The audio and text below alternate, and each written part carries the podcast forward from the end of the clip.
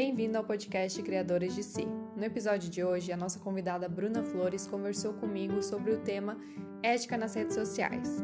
E a grande pergunta que ficou é: será que estamos usando elas da maneira correta? Continue ouvindo para saber a nossa opinião.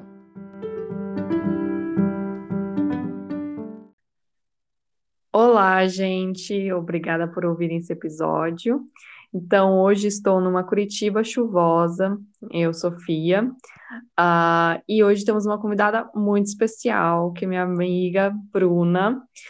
Uh, a Bruna já vai se apresentar, mas a gente se conheceu em 2019, acredito, quando a gente, nós duas nos aventuramos na língua espanhola, e foi amizade à primeira vista.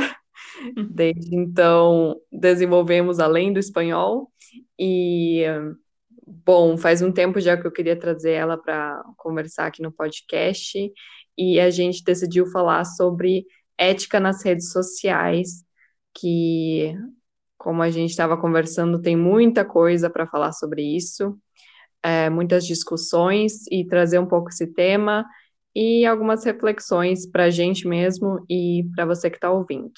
Mas, enfim, se apresente, Bruna. Oi, gente. Bom, primeiro eu agradecer muito essa, esse convite. Eu sou ouvinte do Criadoras de Si, adoro todos os episódios, aprendo muito com vocês. É, bom, eu sou psicóloga, falo também de uma Curitiba chuvosa e fria.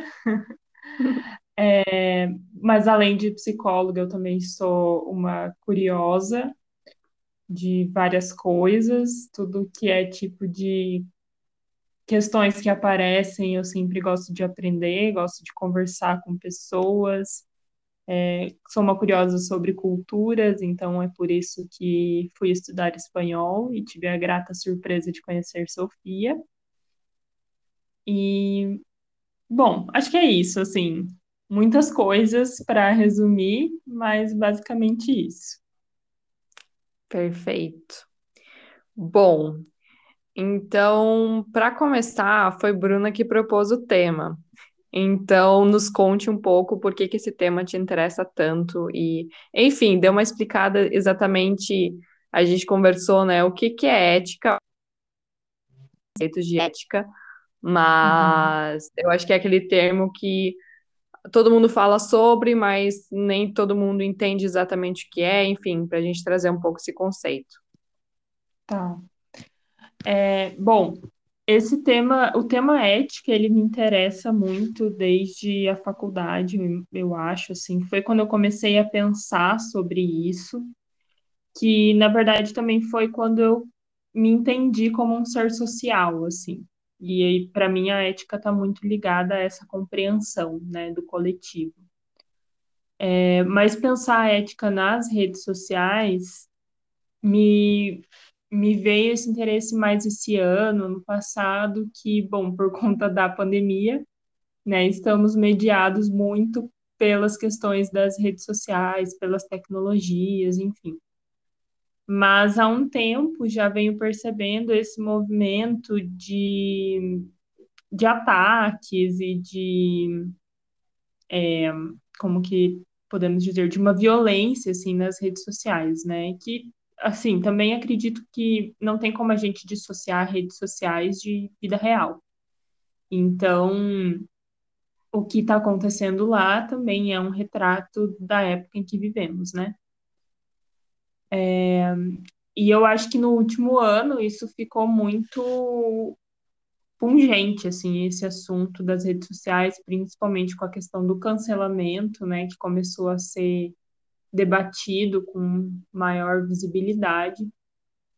E aí, sobre o conceito de ética, o que eu penso é que ele é muito mais assim do que um conjunto, né, de normas e de leis, de coisas escritas.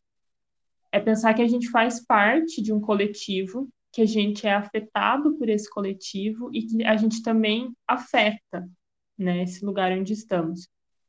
Porque a, a, ética ela não se dá somente em relações um, como que se diz é, é, é, relações maiores digamos assim né quando a gente fala de ética a gente não está falando só de uma instituição, por exemplo, a gente está falando das nossas relações diárias, né? De como que eu convivo com as pessoas que estão ao meu redor. Então eu penso que a ética é isso, assim, esse, esse, essa compreensão de que somos um ser social e que a nossa sociabilidade se dá nas nossas relações particulares, né? Então esse esse movimento assim entre o social maior e o individual. Peraí, que estão. Sim, com certeza. Eu acho que ética é muito sobre isso. E o que você falou também é dessa nossa maior interação com as redes sociais, com a tecnologia, e que isso é um retrato, né, do que tem aqui é, na vida real. Mas eu acho que a tecnologia estar por trás de uma tela e estar distante, né, de outra pessoa física, é, isso permite muitas coisas, né? Eu acho que a gente avança muitos limites éticos que a gente não avançaria é, se estivesse de frente com aquela pessoa, né? O que a gente faria na rua de frente com uma pessoa, às vezes é muito mais maximizado quando está numa rede social, a forma como a gente ataca o outro. Enfim, a gente meio que extrapola a nossa violência é, e nossos julgamentos porque a gente se sente protegido ali, né? E é, é meio que uma terra sem lei. Agora está começando a ter mais leis, obviamente, Sim. sobre é, o que você pode, o que você não pode na internet, mas eu acho que isso ainda não é muito palpável e as pessoas ainda é, acreditam que elas têm uma liberdade sem fim e que não tem limites para isso.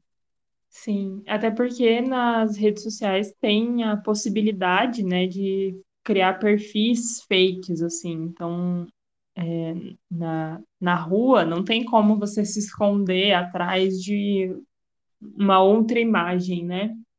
Mas nas redes sociais a gente tem essa possibilidade. Então, eu acho que isso também fica muito mais facilitado, talvez. Com certeza. Mas, bom, vamos falar mais sobre essa questão é, do cancelamento e eu acho que desses extremos, né, de, ai, ou a, a gente idolatra uma pessoa na internet, acho que principalmente em relação a famosos, né, mas acho que, uhum. ah, principalmente agora na pandemia, isso atingiu todas as esferas, então todo mundo está passível disso. Ah, mas ou é uma idolatria em relação a alguém, de levar aquela pessoa como um exemplo para tudo e tudo mais, e aquela pessoa ganhar um poder muito grande de influência, porque também no meio, na vida real, assim, é muito mais difícil você ter influência sobre um, um grande grupo de pessoas. Uhum. Se você tem, sei lá, um cargo muito alto numa empresa, é, são situações muito específicas, mas no seu meio, assim, no seu círculo mais próximo, você não, é um grupo pequeno de influência.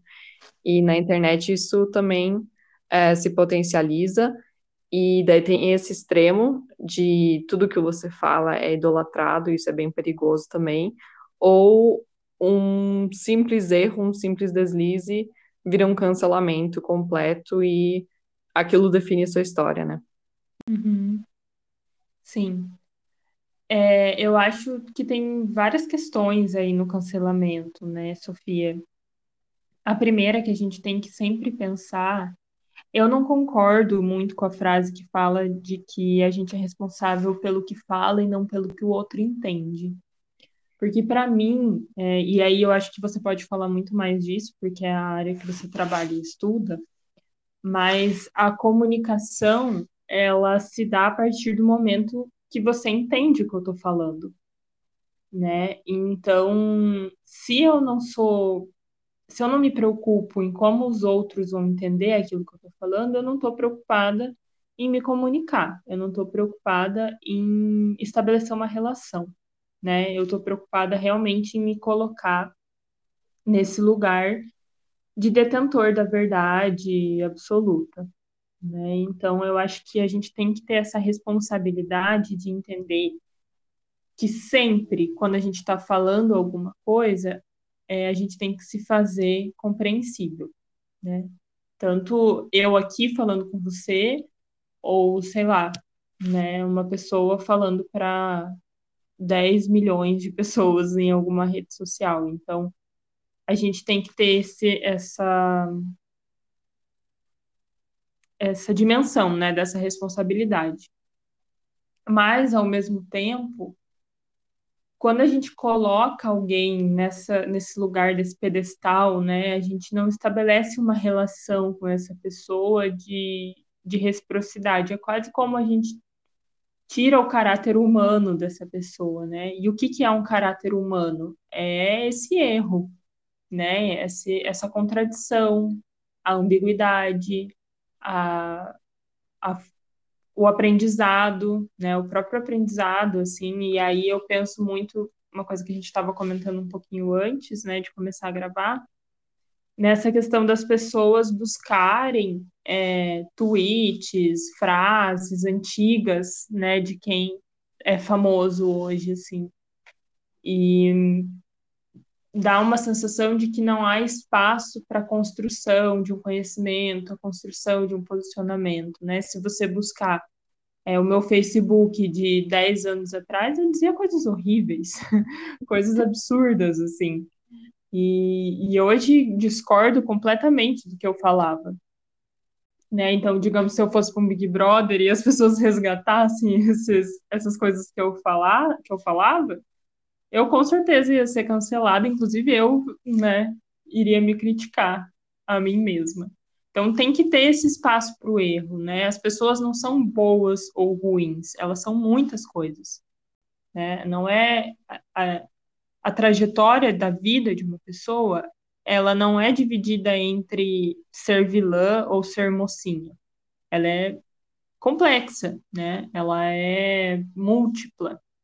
Claro que a gente tem que diferenciar aí erros e construção de conhecimento de crime, de discurso de ódio, né? Porque a ética também está nisso, é você considerar as outras pessoas como, como humanos, então, o cancelamento me parece que não abre espaço para as pessoas serem outras coisas a não ser aquele vilão, né? Aquela vilã, assim. E também não abre espaço para que essa pessoa aprenda e, e se desenvolva, né? Me parece que a gente está sempre pronto, assim, para julgar o outro, para condenar o outro, para apontar o dedo para o outro, né? E isso é muito ruim para as nossas relações sociais, né? Nossa, nossa afetividade, assim. Porque aí as nossas relações ficam muito mediadas pela raiva, eu penso. É uma coisa que eu tô, na verdade, estou pensando agora, assim. É, e claro que assim, a gente não tem que ser passivo, eu não estou falando de uma passividade, né? Não estou falando que a gente não pode criticar outra pessoa, que a gente não pode discordar da outra pessoa. Pelo contrário, a discordância ela é importante, ela é necessária, né?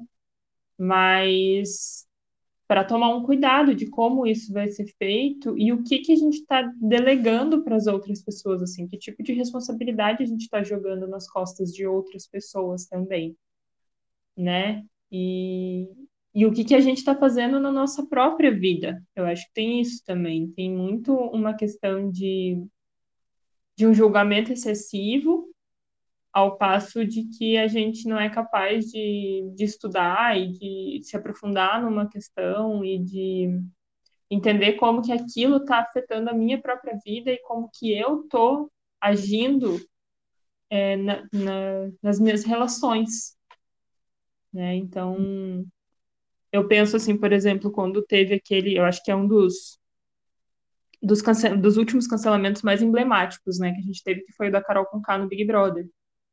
E, e, e quando eu ponho isso em perspectiva, eu não estou falando que o que ela fez foi certo, né, assim, até porque quem sou eu para dizer o que é certo e errado?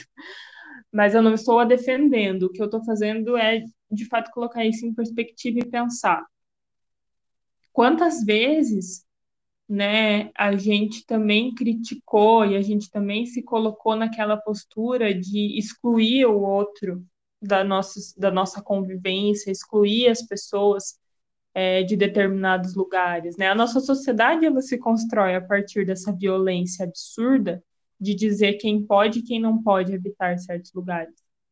Então, o quanto daquilo, daquele ato que a Carol estava tendo no Big Brother, a gente também reproduzia na nossa própria vida. Eu acho que a gente precisa pensar sobre isso e desconstruir não só aquilo que que está sendo posto, mas também aquilo que a gente faz, né? Não sei se, se fez algum sentido assim. Não, com certeza. Eu acho que até puxando esse papo de Big Brother, ai, as pessoas que não assistiram Big Brother essa parte do podcast, mas, gente, não tinha mais o que fazer, pandemia, a gente ficou viciado em Big Brother. Sim. É. Mas até teve o episódio 101, até o episódio 101 eu, eu assisti, em que o Projota falou muito dessa questão, sabe? É, uhum. Porque ele sofreu uma espécie de cancelamento, e essa questão de, cara, ele teve depressão e tudo mais, e como esses famosos, né, e justamente isso que as redes sociais é, fazem, elas mostram um lado tão bonito da pessoa, e de repente esses famosos são largados numa casa em que não tem assessoria de imprensa, não tem ninguém te falando o que você deve ou não deve fazer. Então, uhum. todos os daquelas pessoas vêm à tona, né? E principalmente a Carol Conká, por exemplo, quando ela entrou no programa, eu achei o máximo. Pensava, nossa, essa mulher é muito foda, meu Deus, ela vai dominar o programa, né? Dominou uhum. do jeito. É, mas enfim, eu acho que muita coisa dela mesmo veio à tona, né? Porque nunca, nunca é sobre o outro, né? Nunca foi sobre o Lucas, sobre o uhum. comportamento dele. Foi o que o comportamento dele atiçou nela, né? O que ela tinha dentro dela. E uhum. isso é muito complexo, né? Quando a gente tem um, principalmente quando a gente tem uma, uma imagem muito bem construída, né? No, na nossa na nossa ideia, tipo, ah, eu sei muito bem quem é esse famoso, o que ele faz, quem ele é. E é justamente essa questão, né, da gente idolatrar e fazer uma imagem da outra pessoa, e, cara, a gente tem inúmeras camadas é, embaixo daquilo tudo, né, embaixo daquela maquiagem inicial. E, e é muito ruim, porque agora tudo que, por exemplo, Carol Conká tenta fazer depois disso tudo é julgado baseado em um evento. Uhum. Então é realmente aquela coisa, né? Você deixa de ver a pessoa e você só passa a ver o evento. Então tudo acaba sendo baseado, ai, mas teve esse cancelamento, teve isso que ela fez. E a pessoa realmente não tem oportunidade de aprendizado, ou ela não pode nem é, compartilhar sobre isso, né? E repassar esse aprendizado para outras pessoas. Então Sim. é complicado. E, enfim, eu também, que nem você falou, né? Ah, se alguém entrar no meu Facebook, eu também, nossa, eu já. Até hoje, a internet é muito louca, né? Porque como é algo público que você expôs uma opinião, e hoje até é, eu tenho muito medo de expor minha opinião e acontecer algo do tipo, porque até hoje eu lembro de postagens que eu fui racista, que eu tinha um posicionamento político completamente diferente do que eu tenho hoje, tantas bobagens que eu já postei, sabe? Pela uhum. simples é, liberdade que a gente sente que tem de, tipo, eu posso expressar minha opinião, estou expressando a minha opinião, eu posso uhum. falar o que eu quiser, eu posso criticar isso, e daí você está falando uma grande bobagem que ofende e machuca outras pessoas, e óbvio que não estou cancelada por conta disso, uhum. mas é isso, né? E daí eu venho muito pro marketing, né? Que é a minha profissão, e é muito louco que a gente às vezes não pensa na gente como uma marca pessoal. Isso independente se você é um influenciador ou se você é só uma pessoa que tem 100 seguidores no Instagram, você é uma marca pessoal na internet, tem uma reputação digital. E a gente não se dá conta disso. E se uma marca tem um posicionamento errado, isso compromete a reputação dela por um bom período, né? Isso vai deixando rastros, né? E você não consegue apagar sua história na internet. Então, eu acho que essa ética da gente entender muito bem qual é o nosso papel, quem a gente atinge, e às vezes a gente não pensa nisso, né? Porque parece uma coisa que uma marca deveria pensar em fazer, e não uma pessoa anônima, entre aspas, na internet. Uhum. Então, acho que a ética também vem muito nisso, né? A gente pensar o que que a gente está propagando, é, o que que a gente está comentando, enfim, que tipo de discursos que a gente está alimentando, se a gente é, também está alimentando essas coisas negativas, e é um assunto bem extenso e complexo, na verdade, né? Sim, sim. E enquanto você estava falando, eu fiquei pensando também que quando a gente coloca uma pessoa numa posição de, de foda, assim, pode falar palavrão aqui? Pode.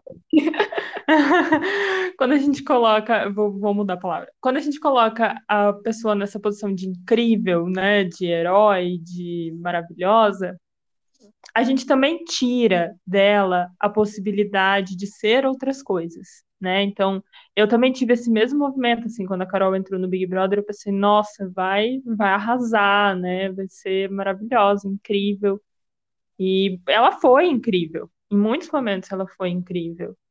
Em muitos momentos ela também errou, né? Então, eu gosto muito, tem um, um livro do Viktor Frankl, que ele é, o nome do livro é O Psicólogo no, em busca de sentido, o psicólogo no campo de concentração. E ele encerra o livro falando assim: quem é o humano? O humano é aquele que entra na câmara de gás com uma oração nos lábios, mas também é aquele que criou a câmara de gás, né? E daí eu percebo esse movimento, sempre que a gente está falando de humanização das relações, humanização de alguma coisa, a gente fala numa perspectiva de coisas boas, né? Como se ser humano é, fosse sinônimo de ser uh, bom, né? Ser belo, ser agradável. E essas outras coisas também são humanas, né? Eu acho que a humanização ela, ela precisa ser entendida num caráter de tirar aquelas pessoas de uma posição de objeto, né? De olhá-las como seres humanos, mas não que só o que é bom é humano, né? O que é considerado bom, o que é considerado, considerado benevolente é humano. Então, a gente lembrar que ser humano é, é, é ser essa contradição também, né? Mas é, o que você estava falando, né, sobre marca pessoal, eu penso muito naquela naquela frase de aquele ensinamento de mãe assim, né? Não faça para o outro o que você não queria que fizesse para você. Então, a nossa a nossa liberdade ela não é plena, né? Eu acho que tem tem-se muito essa confusão assim. Ela é ela é, determ, ela é dada num determinado contexto e a minha liberdade ela acaba no momento onde começa a sua, né? Eu acho que essa é uma frase bem clichê, assim, mas é uma frase. Os clichês são clichês por um motivo, né? E, hum. e aí a gente pensar nisso, assim, de que o que eu estou fazendo, claro, nas redes sociais que tem um alcance maior, que tem um, uma, parece que uma potência maior, mas o que, que eu estou fazendo, o que, que eu estou falando na minha vida e como isso vai afetar a outra pessoa, né? Não de uma maneira a, a regular tudo aquilo que a gente faz em como o outro vai ver, né?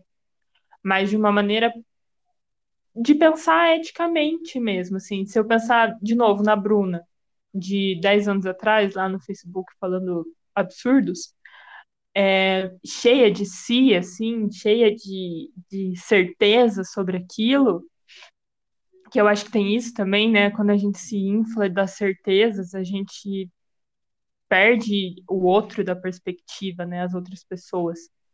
Mas é, de levar em consideração como que aquilo vai chegar para as outras pessoas, como que aquilo é, também agrega, talvez, assim, né? Não que tudo que a gente tenha que falar tenha que vir de um conhecimento científico e tal, que a gente não pode mais se divertir. Sim, mas a diversão não precisa ser em cima de uma violência, de uma chacota, de uma de uma agressão a outras pessoas, né? Eu acho que a gente tem que começar a pensar é, no coletivo, em como aquilo vai soar, como que aquilo vai chegar em outras pessoas.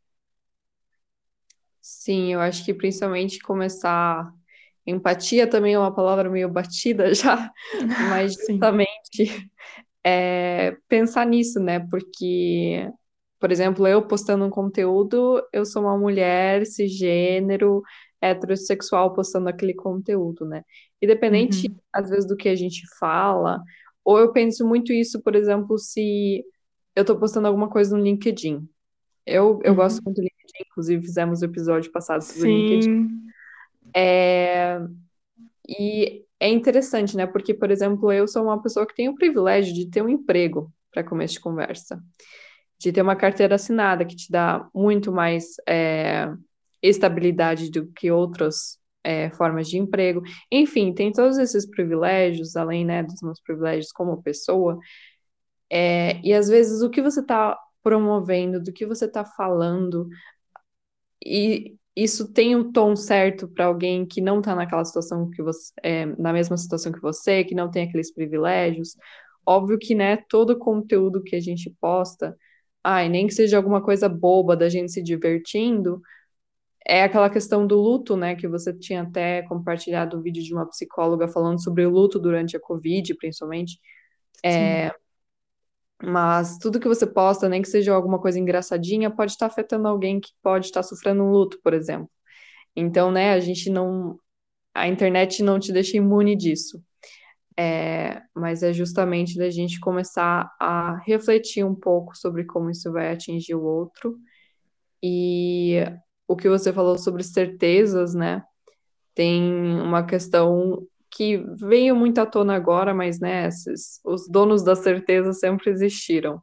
Mas uhum. agora, com todas as hipóteses de qual que é a forma certa de lidar com a pandemia, tratamentos, enfim, é, vem muito um efeito chamado Dunning-Kruger. Li há pouco tempo sobre isso, mas é bem interessante que quanto mais leiga uma pessoa é sobre um assunto, né, quanto menos ela estudou e ela simplesmente recebe uma informação de que aquilo é o certo, mais confiança ela tem em propagar aquela informação. É, então a gente entra muito nessa onda, tipo, ai, ah, acabei de saber que é, chá de camomila é excelente para Covid.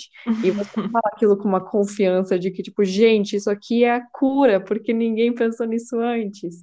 Uhum. E sofre um baque e daí você entra no, no processo de aprendizagem. Mas eu acho que isso vai para muitas certezas da vida, né? Ou, ah, esse meu posicionamento sobre política, sobre, uh, sei lá, questões raciais é corretíssimo.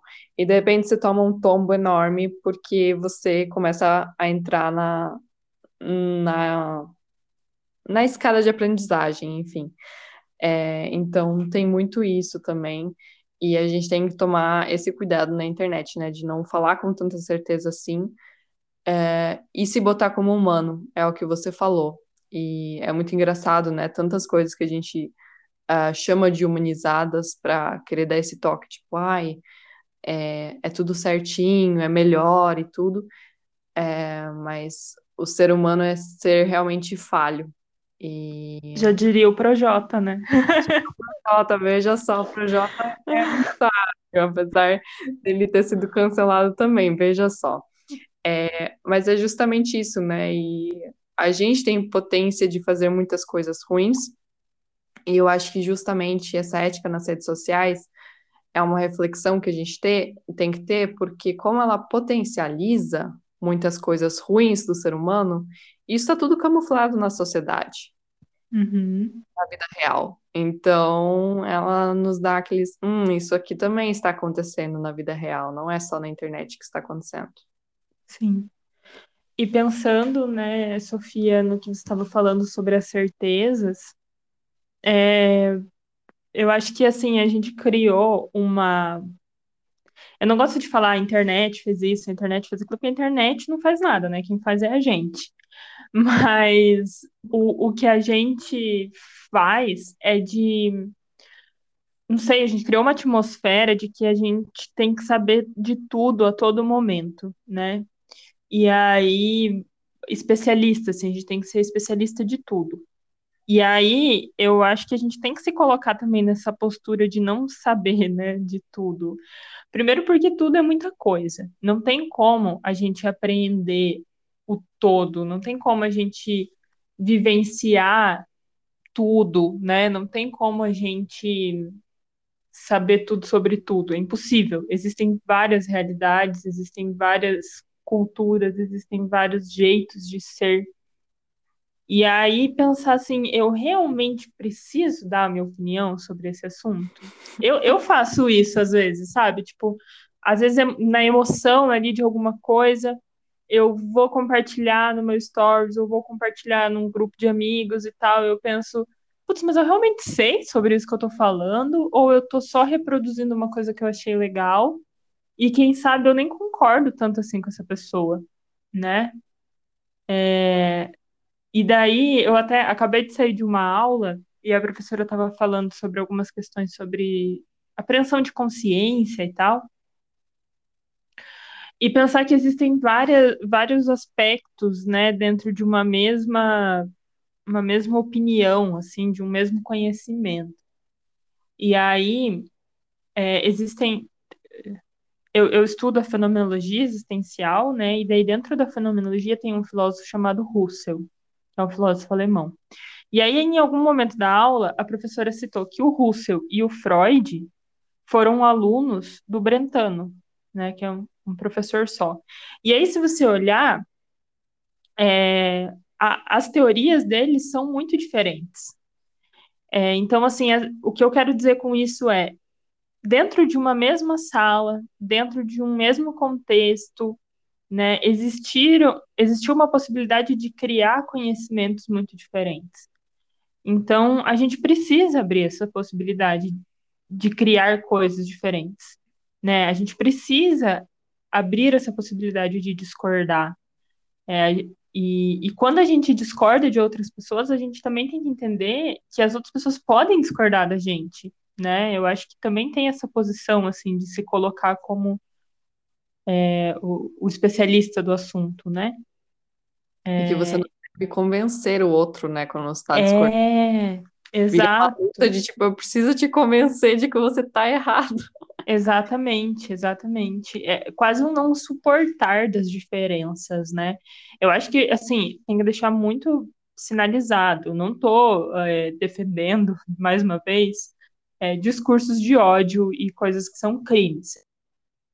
Isso, né? Mas, poxa, vamos conversar, né? Eu acho que, assim, eu só sei o que eu sei hoje, eu só tenho conhecimento do que eu tenho conhecimento hoje, porque alguém um dia virou para mim e falou: Você já pensou por essa outra perspectiva aqui?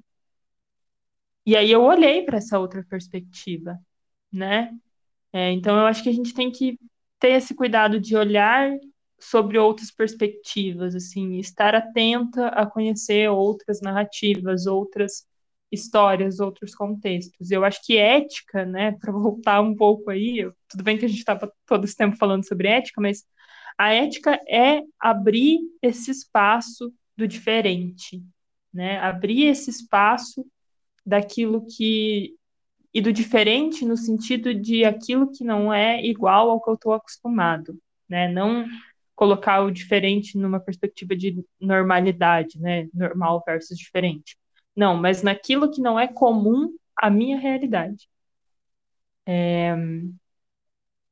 E, e, e, também fazer essa, ter essa compreensão, né, de que o que a gente sabe, o que a gente vê, o que a gente vivencia, é uma, um pequeno lado de um enorme prisma de vivências, né? Sim, com certeza é, sobre, é, sobre as informações, é, apesar né, de eu trabalhar com marketing, precisar pesquisar muito sobre algumas coisas, eu me desconectei muito de outras, porque só não dá, sabe, essa essa ditadura de que você precisa saber de tudo e estar muito bem informado e ter uma opinião formada sobre tudo. E eu sou constantemente julgada por isso, na real, de, uhum. ai, mas você não tem informações sobre política e não sei o quê. E eu realmente faço isso é, que você disse, assim, cara, eu não entendo o suficiente de tal assunto. Por exemplo, política é uma coisa que eu não tô por dentro 100%, sabe? Então eu não me sinto confortável de é, ver alguma postagem sobre e compartilhar. porque eu não tenho uma opinião extremamente formada ou eu não tenho certeza absoluta sobre aquilo para continuar propagando aquela informação. Então, às vezes a gente, principalmente, né, com temas tão polêmicos e tudo mais que estão tão em alta, a gente sente essa, esse imediatismo de eu preciso compartilhar e meu Deus, que absurdo isso. Uhum. Nem para e pensa sobre aquilo. Sim. E, enfim, a gente resgatar essa coisa que você disse, de alguém vir com uma opinião diferente da sua e você de fato refletir sobre aquilo, né? Porque é uma coisa que a gente também faz muito quando a gente está num diálogo. E que daí acabar nem virando um diálogo, porque a gente está mais pensando no que a gente vai falar em seguida do que escutando ativamente o que aquela pessoa está falando. Você ouve alguma coisa ali, ah, já sei como é que eu vou rebater isso na minha Uhum. fala. E não, tipo, o que, que exatamente a pessoa está falando. Sim, com certeza. E aí volta para aquela questão, né, de que você é responsável pelo que você fala e pelo que o outro entende do que você está falando, né, também. Porque se eu tô conversando com você e você não, não entende o que eu tô falando, é um monólogo, não é um diálogo, né? Então, eu acho que é importante a gente não, não considerar categorias absolutas, assim, também, tipo, quando fala, sei lá, por exemplo, a gente vai falar de feminismo, né? Daí alguém faz uma crítica, ou, não sei, o feminismo, tananã. Daí coloca lá uma frase de efeito. Mas espera aí, de qual feminismo você está falando, né? De que conhece, é, a partir de que lugar que você está falando isso, assim? Eu acho que a gente tem que tomar um certo cuidado de não estabelecer as coisas como um, uma grande, não sei, assim. Me parece, às vezes, sabe quando você pega várias cores de massinha de modelar, e daí você vai misturando, vai misturando, vai misturando, e daí de repente vira tudo uma coisa numa cor verde esquisita? Me parece que às vezes a gente faz isso, sabe? A gente vai pegando várias coisas de vários lugares, a gente não reflete muito sobre aquilo ali e vai se tornando uma grande coisa verde esquisita, assim. E aí a gente não consegue nem explicar aquilo ali. Eu tenho essa sensação às vezes, assim. Melhor metáfora. Sim. É, eu sinto muito isso, né? Quando você tem é, grandes grupos ou essas macro categorias, como você falou, ai, feminismo, é, ou até em política esquerda, direita, e enfim, ou machismo, enfim, todos esses ismos e estudos e não sei o quê, e daí você generaliza aquele grupo, né? Ai, mas é porque as feministas queimam sutiã. É, E você meio que invalida muitas coisas que estão por trás disso por falta de conhecimento. E, e você tenta colocar todo mundo dentro de um mesmo saco, assim, ah, tá todo mundo.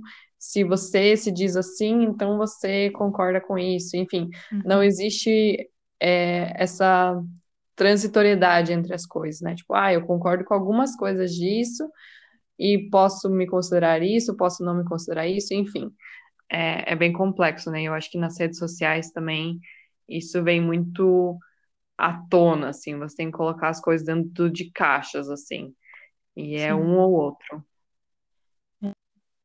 Só mais uma coisa assim que eu lembrei agora enquanto você falava, para não me estender muito, mas eu acho que que resume muito bem, assim. É, tem uma amiga minha, maravilhosa, a Pri, que ela fala que a gente não pode dar é, soluções simples para problemas que são complexos. E, e para mim, ética é muito sobre isso, assim, a gente não simplificar coisas que não podem ser simplificadas, né? Acho que era mais ou menos sobre isso, assim, é sobre isso.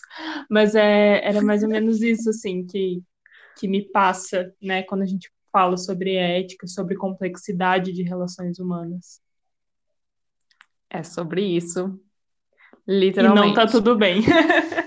E não tá tudo bem, precisamos realmente discutir isso. É, bom, acho que abordamos um pouco de tudo que a gente queria ter conversado. A gente espera muito que isso não tenha virado aquela massinha que Sim, por favor. está falando. É, e que tenha despertado algum tipo de reflexão de fato, né? E tudo isso que a gente está falando é uma parte daquilo que a gente pensa sobre esse assunto, né? E longe de ser uma verdade absoluta. Então, até podemos estender esse diálogo para outros momentos, para outros lugares, né? Que outras pessoas falem também o que elas pensam sobre isso, acho importante. É, eu acho que vai pelo simples é, fato de o que a gente conversou no começo, de ah, vamos definir o que é ética. E daí você até falou, nossa, mas existem muitos conceitos de ética, e realmente, né, quando por exemplo, já na aula de filosofia na escola tinha inúmeros conceitos para ética e aquilo só era a pontinha do iceberg, né? Então, é, todo assunto tem uma densidade e até um podcast de 30, 40 minutos aí a gente nem consegue abordar quase nada do assunto, né? Só uma discussão muito breve que talvez é para instigar algumas pessoas a se aprofundarem e, enfim, para trazer reflexões de fato. E, bom, agora podemos ir para as nossas recomendações. Na verdade, eu não pensei em nenhuma recomendação. É, bom, não pensei de fato, mas eu sei que a Bruna tem uma ótima recomendação para você. Sim, é, bom, além daquela recomendação que eu tinha já te falado, eu pensei numa outra enquanto a gente conversava, mas vou fazer as duas então, pode? Perfeito. Conta tá. pela minha. tá bom. É, então, a primeira recomendação é um TED da Chimamanda. Eu não sei falar o nome dela completo, se você souber, Sofia. É... é eu não sei falar, mas é Chimamanda Ngozi Adichie. Alguma coisa. E o, o podcast, o podcast não, olha eu, né? O TED dela chama O Perigo da História Única. E, bom, ela coloca muito essa. Não vou dar muitos spoilers, mas ela fala sobre isso da gente colocar as nossas certezas e aquele conhecimento que a gente acha que sabe sobre o outro em suspenso, né? E como isso também, óbvio que isso está muito demarcado na, nesse TED dela, como isso tem a ver com o racismo, por exemplo, né? Da gente estabelecer uma verdade sobre um grupo de pessoas. E, bom, esse era o primeiro. É, e o segundo, que enquanto a gente estava falando, eu pensei, uma série chamada This Is Us. Eu acho que várias pessoas conhecem. Eu sou muito fã dessa série, e uma das coisas que me faz ser muito fã dessa série é que ela coloca a complexidade das relações em evidência, assim. Então a gente vai ver uma família que tem alguns problemas de família, pessoas, pai, mãe, irmãs, irmãos que têm su suas questões, suas dificuldades, né? E é interessante que às vezes no início de um episódio, ali no início da série, eu já torci o nariz para algumas pessoas e ao longo do, dos episódios eu deu para ir entendendo. Então, também é um exercício, né? Eu acho que é importante falar isso. Quando a gente está falando sobre ética, quando a gente está falando sobre pensar é, sobre essa complexidade, é um exercício, porque a gente é muito ensinado a colocar nessas categorias de bom ou mal, ruim, né? Enfim, vilão, mocinho. Então, que a gente consiga fazer esse exercício de não encerrar pessoas em caixinhas é, e em, sei lá, conceitos, né? Pré-conceitos. Perfeito. Então, acho que encerramos com essas recomendações maravilhosas. Muito obrigada, Bru, foi muito especial ter você aqui no Criadores de Si. Já faz um tempo, como eu falei, que eu queria é, trazer você de alguma forma. Eu acho que a gente tem N assuntos que a gente ainda pode abordar em outras, outros convites. Então, sinta-se à vontade para voltar. Espero que você tenha curtido também a experiência. E muito obrigada a você que nos ouviu. Ah, eu adorei estar aqui, mais uma vez agradeço a vocês pelo convite. Sou uma grande ouvinte de Criadoras de Si, amo podcasts em geral, então para mim foi uma honra estar aqui e espero também que as pessoas que nos ouviram tenham gostado e que tenha feito algum sentido. E se não fez também, ok, discordem da gente e se quiserem podem conversar sobre isso conosco. Excelente. Tchau, tchau. Tchau, gente. Beijo.